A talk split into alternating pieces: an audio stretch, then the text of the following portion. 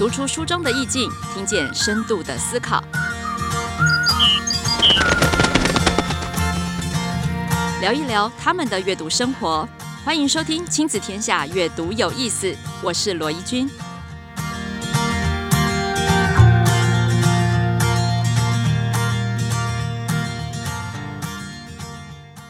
大家好，欢迎收听《亲子天下》阅读有意思 Podcast 节目，欢迎回来，我是罗怡君。今天呢，我们的阅读有意思的阅读来宾呢，蛮不一样的哦。这个阅读跟大家想象中的可能不太一样。我们现在赶快来揭晓，今天阅读大来宾是龙山国中的科学老师郑志鹏小 P 老师。哎，主持人好，各位听众大家好。科学老师，哎，科学老师跟阅读。到底有什么关系？为什么我们的阅读有意思要请老师呢？除了老师今天呃带来他的新书《教出科学探究力》之外，主要是因为这个“探究”两个字。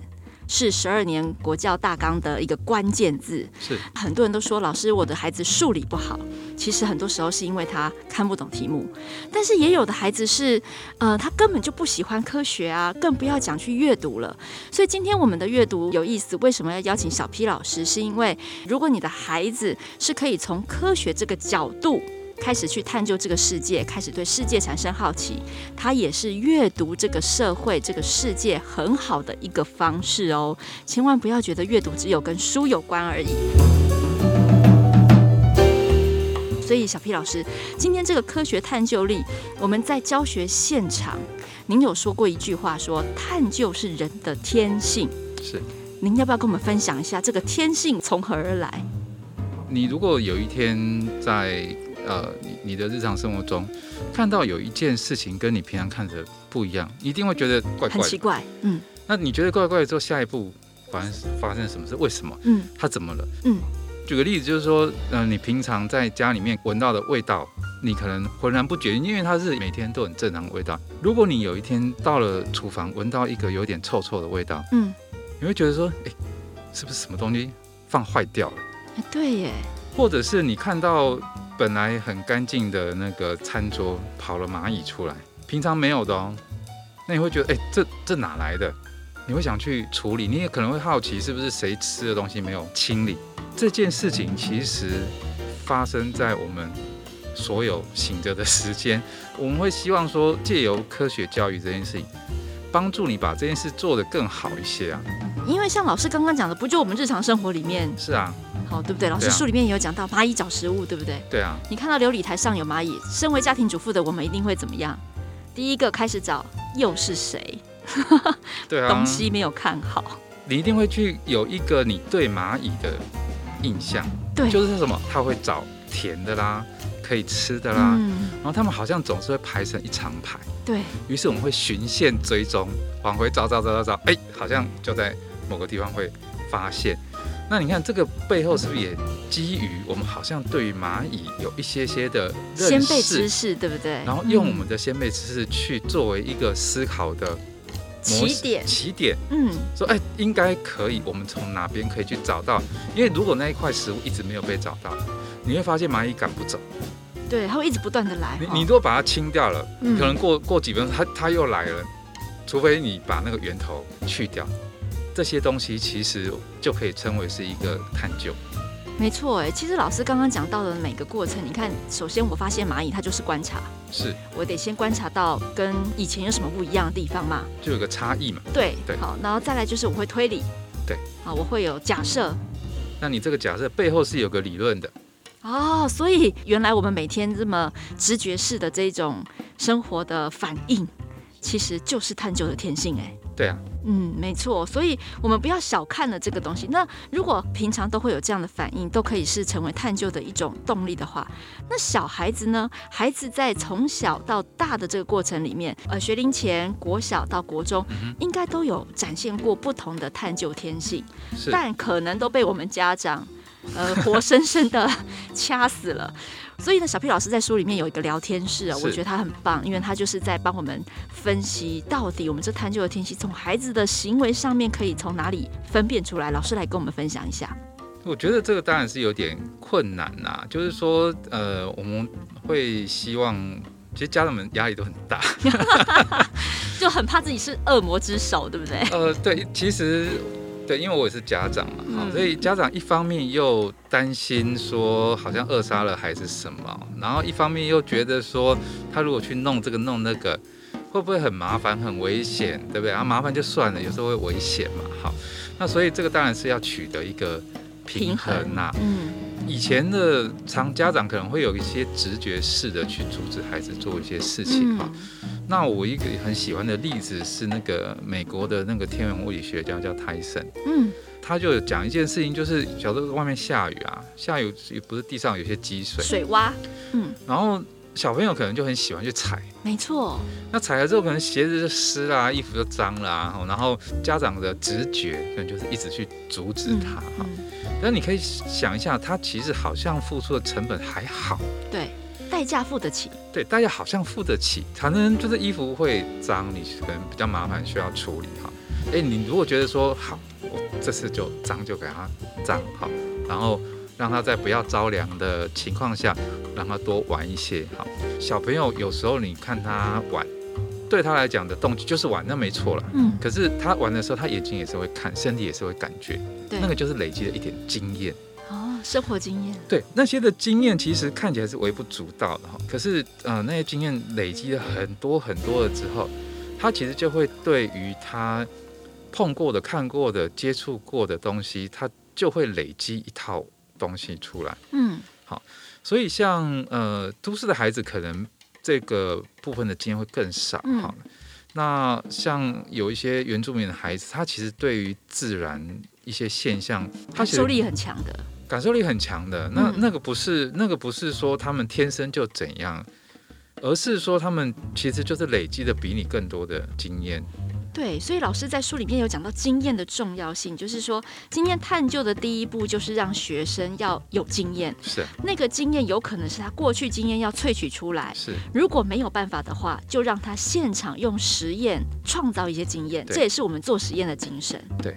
好，所以老师刚刚讲的经验，其实很重要的地方就在这里。对，这让我想到一个，就是刚刚老师有说踩水洼嘛，哈，他一直是家长心中的口号敌人。然后我曾经有一次在旅行的时候，带着我们家小朋友，嗯，我们那时候去参加一个，就是去大甲溪河床旁边，OK，挖化石。哦、oh，OK，那边非常多，对。对，那我觉得在过程当中有趣，回应老师刚刚说的，就是有个家长，嗯、他的孩子，我们在大甲溪河床边哦，是，河床非常宽阔，对。然后有个小孩子就会很喜欢捡地上的石头往河边丢，然后你知道那个家长直觉反应就是什么？不行，不要乱丢石头。嗯。然后我那时候其实很困惑，为什么？嗯、我的孩子就问我说。到了这里还不能乱丢石头 啊？他是要去哪里丢石头？哈、uh 对。不过呢，这个小孩子也很皮，就是说他爸归他爸讲，嗯，他一转头，他小孩子又赶快常常捡起来一个，对，这是克制不了的冲动啊。但是我后来发现呢、啊嗯，这个小孩子的丢真的不是乱丢，哎，嗯哼，他就像老师说的，他在累积他自己某些奇怪的想法跟经验，对对对，他有去挑石头，嗯、然后他也不是。站在固定一个地方丢，他是自己在那边挪来挪去。Okay. 所以老师，你觉得他在干嘛？他脑袋里面一定有一些想要验证的事情，他的猜想，他的猜想，对不对？他就去试，他就去试，一直试，一直试。对对。但是表面上我们看起来就是好像在乱丢。对对。好喽，所以老师现在已经告诉我们，当孩子特别想要去尝试某个东西的时候，或许我们可以在没有危险的前提之下。在旁边观察他一下，他脑筋里面正在做什么样子的运作？对我，我觉得是可以帮他几件事情。哈，嗯，第一个事情当然就是帮他把环境变得比较安全一些。对，好，这当然要花时间啦。哈，不过有些其实也不会太难。那另外一个事情就是，呃，不要第一时间就呃阻止他，好像是好像小孩子一定只只会搞破坏。那其实就像刚刚的例子一样，就是。有很多时候，他们脑袋里面是有东西的，他其实只是没有办法好好的说出来，嗯，时候也还没到，他没有办法，是还没有很归纳，对不对？对对对，他脑袋里面的东西其实还是在一个很混乱、乱七八糟的可是他是有一些想要他达成的目的的，嗯，可以去问他说：“你现在在做些什么？”你如果发现说他诶，好像有一些想表达的东西的话，其实你也可以去帮助他。嗯，帮助他什么呢？帮助他，因为好好的把话说出来这件事情也是很重要，非常重要。对，父母毕竟是跟他最熟悉的人，是多一些问答，你可能就会知道说，诶，他好像有一些什么。企图想要做的事情，他想要知道什么问题的答案。对，嗯，如果孩子还小，问不出个所以然，你就帮助他把一个一个呃做的事情让他变安全一些。嗯，你就让他去吧。对，嗯、得要设定一些安全规范啦什么的哈。嗯，那或者是你的时间可能也有限，你的好那个经费可能也有限等等的哈。但是不要在第一时间就。呃，阻止他做所有的事情，这样子。对。不过我觉得能够听到我们这一段讲 podcast 的家长们，是我猜啦，哈、嗯，应该都不属于这种第一时间会去遏制的。OK。我反而比较担心的是，哈，老师我们会不会太 gay 搞？就是、uh-huh. 我们在旁边看到小孩子在好奇的时候。见猎欣喜，过于开心，就很想要，你知道，多说些什么，引导过度。哎，老师在书中也有提醒我们这个部分。如果现在是小朋友嘛，对啊，其实你多给他一些空间，让他去呃做做些试试看哈。这些应对，我觉得也没有什么标准答案哈。就是我说现在现在父母可其实有时候还蛮容易被一些。教养书籍啊 弄得有点焦虑哦，说哎，你这样做也不对，应该怎么做？对啊，好像这样做也不对，那样做也不对。其实我我是觉得是可以放宽心一点的。那我只是只是有个提醒，就是在你呃很冲动想要做一些事情，是可可以再等一等，嗯，再再再看一下，再给小朋友多一点时间，嗯，让他多失败几次。哦，老师讲到这个，让我想到一个例子，是，就是呃，其实小孩子比较小，尤其是国小阶段，有时候常常会黏着你哈，嗯，做东做西，希望你陪他。是。不过有一天呢，就是我的小孩在国小二年级，我印象很深刻是二年级，然后他就突然把浴室的门关起来，然后就带了一些东西进去，嗯，他就说：“哎，你不要进来。”那我那时候因为想要有自己的时间，我也就非常开心的就说：“好，我我绝对不会进去哈。”那后来过了很久都没有声音哦，我总是会担心，不晓得里面发生什么事。对，所以我就敲门。我进去我就看到他的那个琉璃台，就是我们洗手台，上面呃有除了一些水，然后旁边就有一大堆就是湿掉的纸，好，看起来有点像是纸船。好，然后我就问他说：“哎，你在干嘛？”我很好奇。他就说我在做实验，嗯，我说什么实验？嗯，他说我觉得很奇怪，嗯，就是在图画书里面呢，都会说折一个纸船，有吗？我们常常会折纸船，然后就放在河里面流啊飘啊，这种很唯美的这种 故事情节。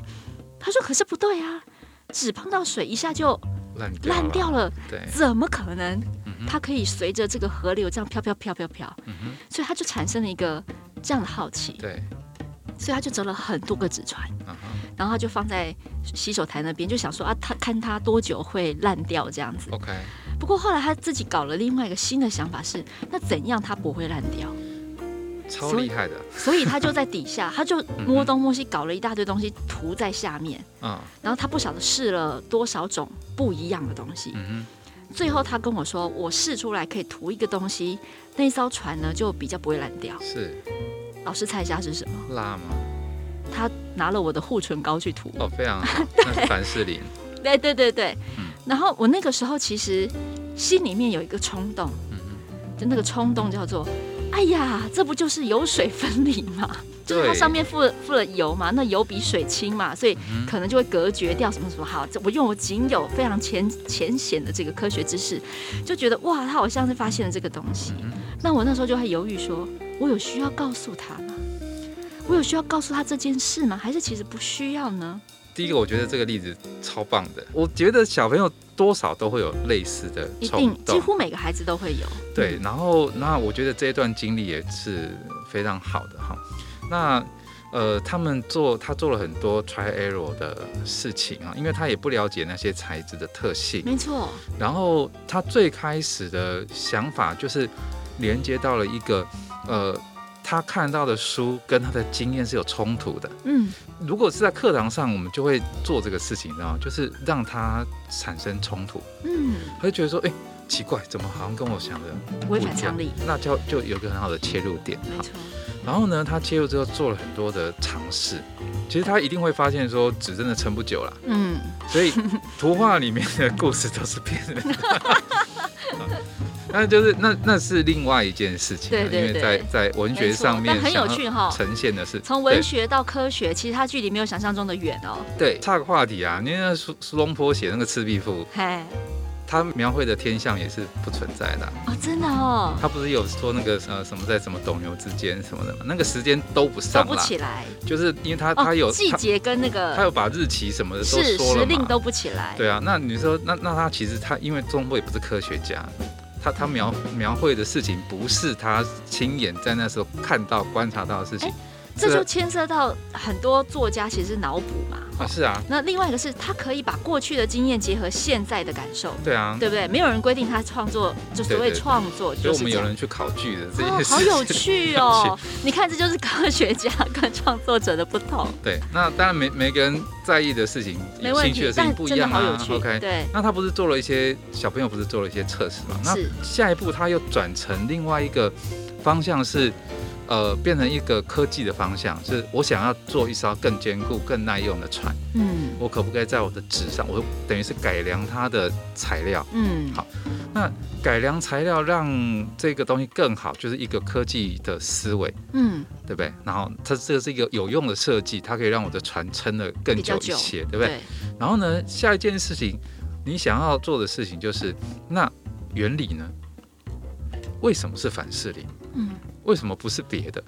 对他，他如果涂了涂了浆糊，可能效果不太好。没那么好。对他，如果涂了白胶，效果可能不太好。涂了口红也没那么好。涂了口红可能效果也不好。哎，结果凡士林效果特别好，又好涂。对。然后呃，下一件事情就是哇坏，为什么？为什么是凡士林？那如果我们问这个为什么是凡士林这个东西，一直追问下去，就会是科学方向的追问。嗯。对，凡士林的特性是什么？为什么它可以好好的涂在纸上？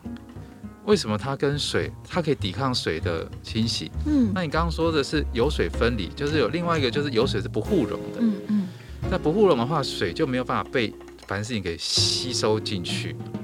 关于凡士林的这一个特性，也就是这个产品之所以可以，呃，我们可以涂在这么广泛，应用应用在这些地方的原因，就因为它的特性。对。那所以这一连串的过程，好，那我就觉得是非常有意思的过程。好，那你刚刚的问题是，我要不要告诉他？对啊，我相信这是很多家长最容易犯的 错误。对，那我觉得也不能说是错不错误哈，嗯、因为我的想法是，呃，如果孩子们都还没开始，你就不急着告诉告诉他啦。好，对你可以先让他先走一段距离。嗯、那你刚刚的例子，我觉得他已经走了蛮长一段距离了哈。嗯那我觉得这个时候，我觉得有两有两个选择。第一个，你可以直接告诉他，啊，因为凡士林是怎样怎样，它有这样的特性，介绍了一个这个东西出来，介绍一下这个特性，或许可以勾起他的兴趣，去把凡士林这个东西，或者是讲护唇膏那个东西，然后你就发现它主要成分可能是凡士林，对，去做更深入的了解，是，这是一种情况。第二个情况，你可以问他。为什么是凡士林？你的猜想是什么？对不对？就是这这么多的材料，你觉得凡士林有什么样的特性，让它的效果这么好？你觉得护唇膏到底为什么会这样呢？对，我护唇膏到底为什么会这样子呢？嗯、然后它可能就会变有，刚刚那个问题就是它可能就是，那我这这个五个东西、六个东西，它就要有另外猜想，那它它是不是不溶于水？没错，那它是不是会浮在水上？所以老师，你知道吗？嗯、我决定采取。后面那个方式，因为可以拖延更多时间，啊、当然是让他继续的把门关起来恶搞，对不对？这很大的诱因。对，那其实刚刚我们在分享这整件呃故事的过程里面啊，嗯、其实小 P 老师的书里面也有讲到哈，一种是有用的科技，是一种是纯粹的科学，对，好奇，好奇哈。呃，这就不不得不讲到家长对于科学，好自然科学，在孩子生活里面的学科里面扮演角色的一个呃观念的这个调整了。嗯哼，因为呢，通常在国中，老师自然科应该是孩子的最最怕吧，对不对？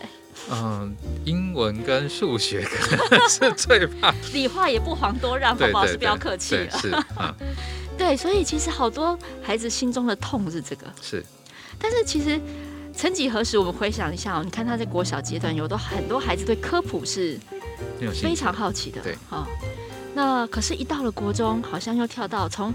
科普嘛，科普的意思就是说，在生活里面，你常常会发现一些有趣的现象。是，然后呢，可能书籍呀、啊，或者是电视节目，就带领你啊、呃，了解一些科学的皮毛啊。哦嗯、但是我们一到了这个国中现场，哇，怎么变成纯粹科学？要那个周期表啊，福利呀、啊，算来算去，老师这有用吗？嗯哼，这个到底为什么我们要这样做呢？呃，其实我刚刚讲到一件事情是呃，科普跟专业科学哈。那么我其实，因为因为科普这个 term 有一点不太好定义了哈。嗯、那我觉得这个词汇我不太确定是不是可以这样子用啊。但是，但是我想要讲的是，国中阶段学到的科学，因为国中是国民教育，是我们的课程的设定应该是 for 所有公民的，对。而不是否专业科学家的职前训练的，没错。好，所以呃，如果大家觉得有疑惑的话，不妨去想一想体育课。哦，就是呃，因为有时候哈，我们对于，例如说对于数学课或者是理化课这一种，好像呃，跟未来的专业比较会有连接起来的，然后又觉得很困难，就是说比较学术性的那个，对，会有一个想法是，嗯，会不会我们应该要。呃，让他是这些这些学生学完之后，未来是可以成为科学家。好，那大家就可以想说，国中的体育课，你会期待我们的体育课是要培育竞赛选手的吗？不会啊，就不会嘛。嗯，那所以我们的体育课，它有一个目标是要培育呃身心健全的国民，他有一个对自己的健康在意的，他有一个运动习惯，他知道怎么休闲，怎么排解自己的压力。是。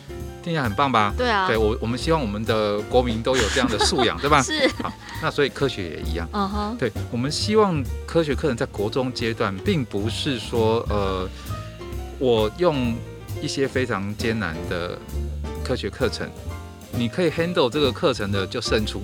嗯。我就把你挑出来。嗯。那那呃，以后就就成为呃我们需要的顶尖的科学家。那其他人呢？其他人就算了吧。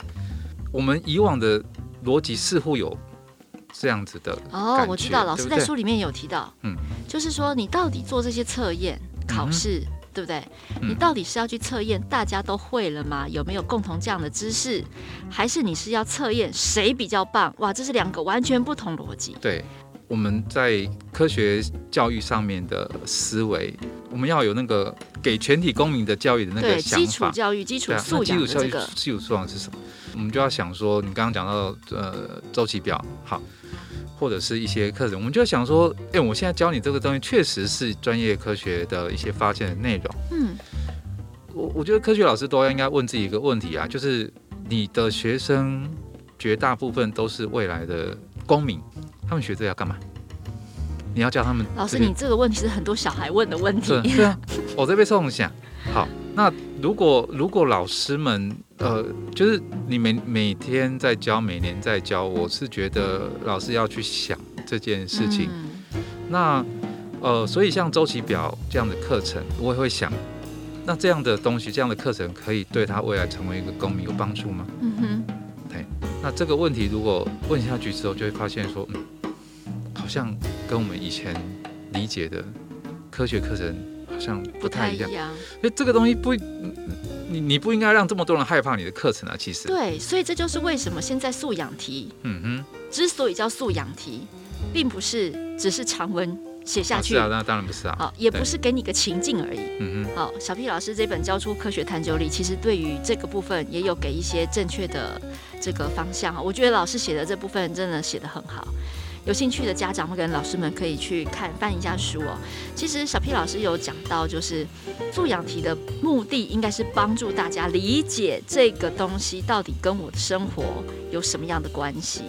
嗯哼。那而不是说为了要去考你，呃，谁比较厉害，或者是谁呃阅读还比较更好而去做出来，故意做出来的这个素养题。对，这个问题有两个两个层面啊，一个当然是测验的目标，是。那测验的目标就像刚刚讲的是，呃，一个因为其实老师很需要测验学生，这是一定的哈。没错。那我们总是要了解说，呃，你学生到底有没有把该学的学会？嗯。那所以你如果没有学会的话，是哪里没弄懂？嗯。然后你如果没有弄懂的话，是我需要用什么方法去帮助你弄懂？嗯、所以我们就要比较诊断性的。好，那老师去诊断学生的学习情况，然后并且他就可以提供一个 feedback 给老师做下一步的教学的指引嘛，对不对？好，那另外一种测验呢，就是我需要去挑出一些人出来，嗯。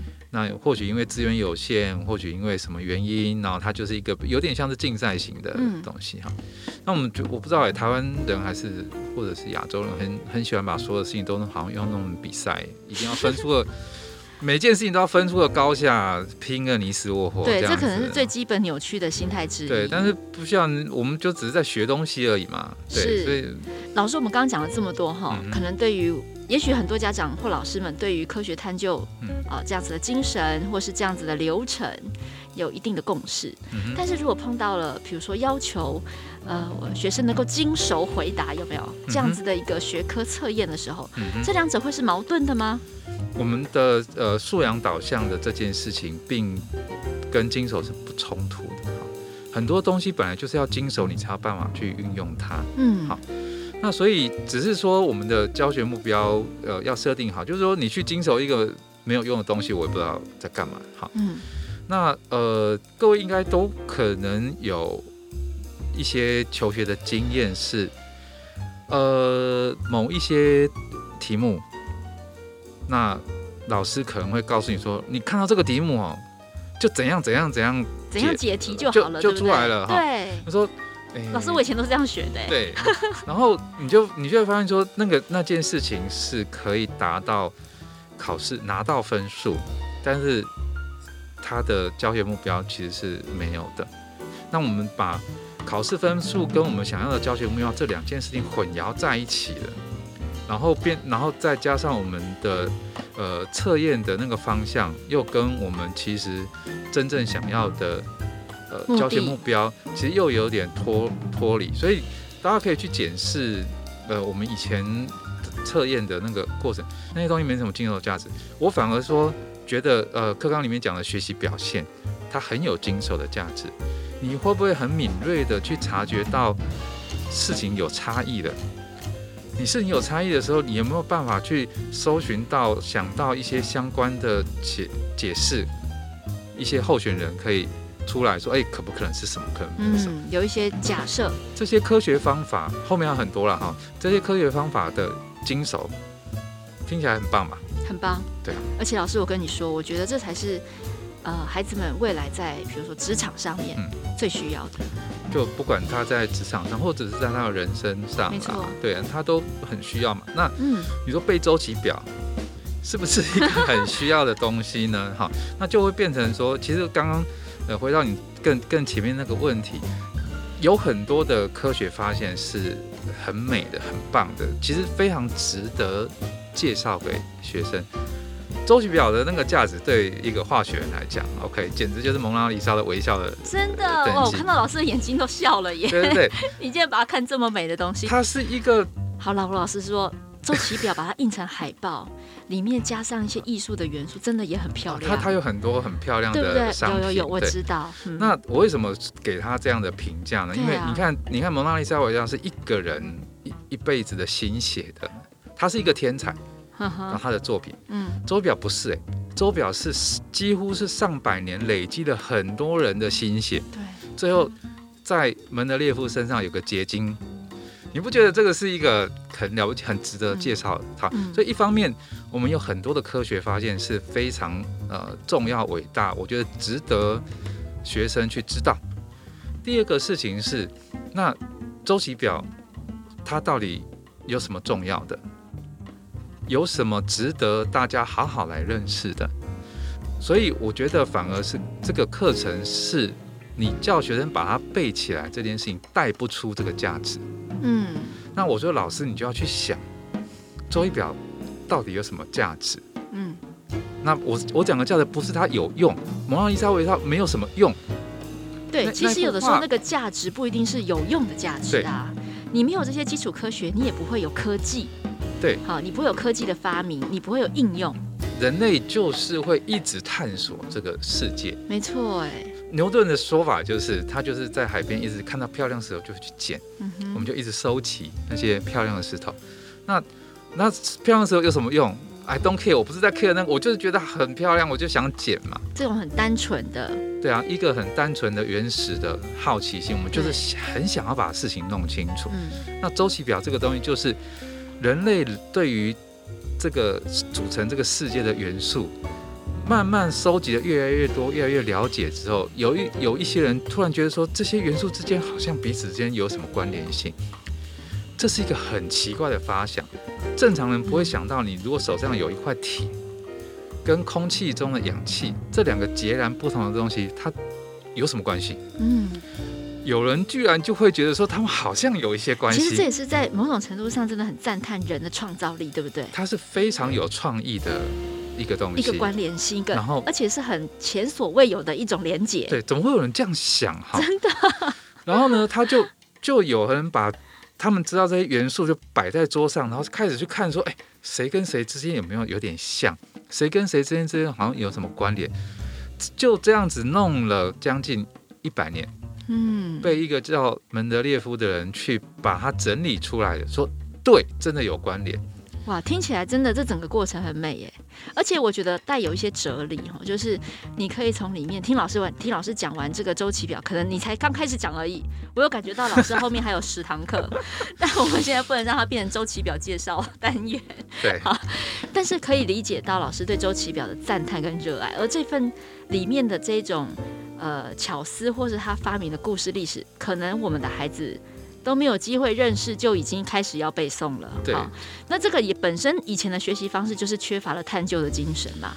对，你你就把它背起来这件事情，就会很糟蹋，很糟蹋，很糟蹋这个事情，我就觉得很可惜。没错。对，所以我们其实我们就有一些课程是让他们尝试一下，我就弄了一些卡牌嘛，然后那些卡牌上面就有一些元素的资讯，我就丢给学生说：“你排排看啊。”嗯，你觉得你觉得门德列夫那个没什么了不起，那你要排排看。对啊，我不要你排那么多，他排了五十几个啊，你排十个就好，好不好？然后你就会发现说，这这件事情，他真的好厉害，他就会理解到为什么这件事情伟大到必须要每个人都知道他。那我觉得他是有被认识的价值，就是说。蒙娜丽莎的微笑是大家觉得说你好像不知道这个有点怪怪的，你至少听过这个名称嘛哈，所以我我觉得也不错，就是大家大概知道有听过周期表这个名称。今天至少所有家长可以认同周期表就是科学界的蒙娜丽莎的微笑，OK？我们就要带着这样子的心情介绍给我们的孩子。我觉得这个真的是金句，要把它好好记下来。那老师其实在呃书里面有举了非常多生活化的例子，帮助我们去。了解那个探究，其实我们很常在做探究了。是，我们常常在猜孩子现在在做什么，怎么都没有声音，也是一种探究嘛。嗯、我们脑筋里面也会有过去的刻板印象跟经验嘛，列出来，对不对？啊，不要说我们对孩子，孩子对我们也是嘛。啊，对。今天这个脸色就知道啊，妈妈有可能发生了几以下几种事情，嗯、几种状况，我应该怎么应对？对。其实这个探究能力真的是人的天性。我还印象很深刻，老师在书中举到了日食的例子。嗯哼。日食就是以前我们都会说被天狗吃了嘛，然后大家不是会放鞭炮，然后很大声喧哗说要什么赶走天狗，对。一直到很后面我们才知道它是一个自然现象，是。但很有趣啊，就是老师的书里面有提到，但是他在放鞭炮这个大肆喧扰要赶走天狗做这个动作还的确是有用啊。对啊，每次都成功，每次都成功，因为他在做的时候时间就过了嘛。没错。那为什么后来我们知道是因为？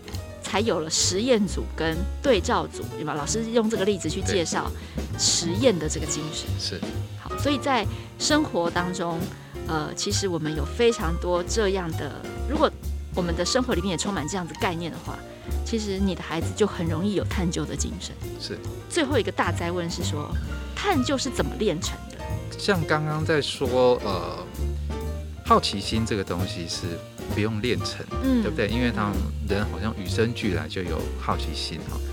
但是你有了好奇心之后，你要把你好奇的东西弄懂，这就不那么直觉的哈。直觉的事情是像呃天狗十月那个是直觉，我们会用一些，我们会想一些理论，想一些这种去套用到我们看到的现象，然后就怎样就没有了。其实就我们就会停在这边哈。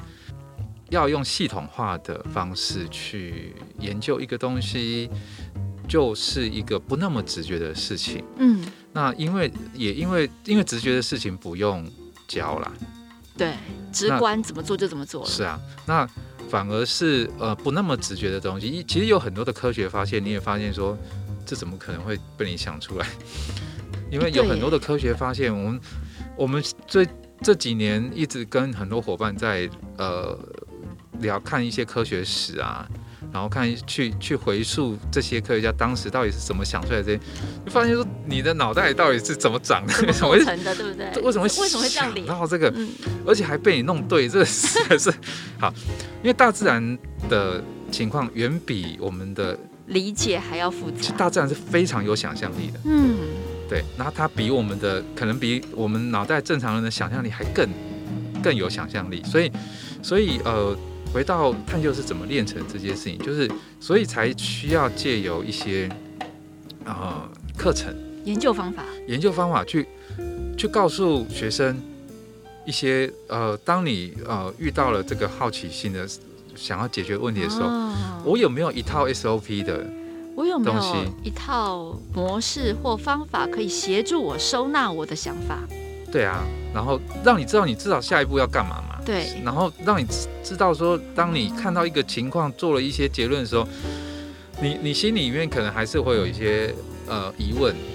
好，就是科学要得到一个结论，其实常常需要花很久的时间呢。不是你今天看到一个一个现象、一个结果，你明天就可以做出判断的。好，那像这些，其实我反而是除了刚刚讲的方法之外，有个很重要的是那个心态。嗯。好，一个是你会很习惯的去问问题，而不是直直接接收答案。嗯，好，所以你看你们家的小朋友，就是他看的那些东西，他没有直接的就全盘接收了图画书上面的资讯，这个需要是养成一个习惯。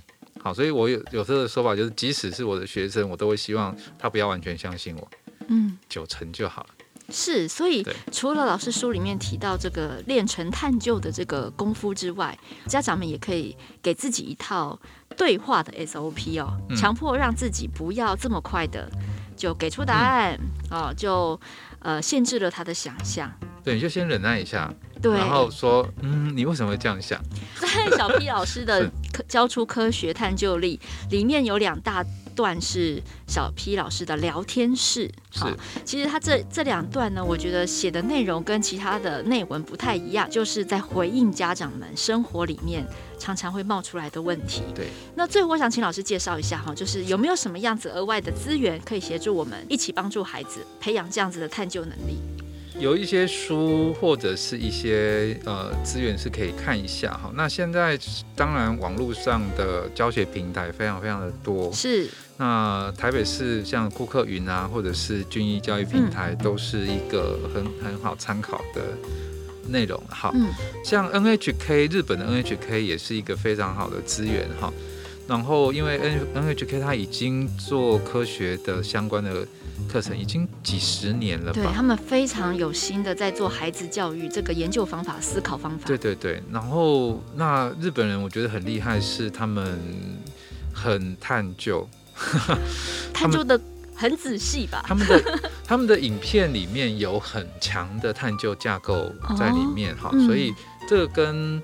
呃，有些我们习惯的科普影片有点不一样。科普影片有时候是做一些实验，就呈现一些结果。对，然后就告诉你答案了，对对对，等于告诉你答案了。但是 NHK 那边有是有系统的，慢慢的一步有一一连串的问题，把它这个影片串起来。嗯，那像有些书也是可以参考。那我自己当然会最喜欢的是费曼的系列啊。有哎，老师，我曾经小时候看过《别闹了，费曼先生》这一本经典，很好看啊，很好看。真的，你不太觉得他是一个很枯燥在讲科学家的故事？是，他是一个好有趣的人哦。对，那因为他在描述他的成长历程，或者是他呃整个的经历之后，其实就是里面有非常多的科学。精神跟也包含很多教养生活，对不对？对对对。那么今天我们就用别闹了，费曼先生呢，跟这个科学探究力的这个精神作为代表，作为今天的结束。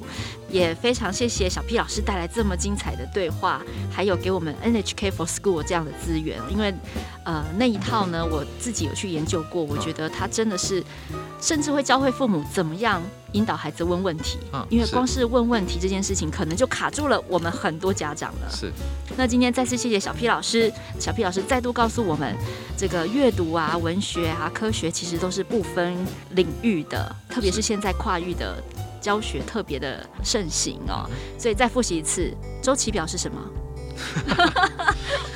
是科学界蒙娜丽莎的微笑。好，今天这一集呢，你带走这一句话呢，就代表你很有素养了，好不好？好，谢谢小 P 老师。好，谢谢主持人，谢谢大家。好，谢谢大家。亲子天下 Podcast，周二谈教育，周四聊生活，周五开启好关系。欢迎关注孩子教育教养的你，订阅收听。喜欢我们的内容，Apple Podcast 五星赞一下，也欢迎在许愿池给我们回馈哦。下次再见，拜拜。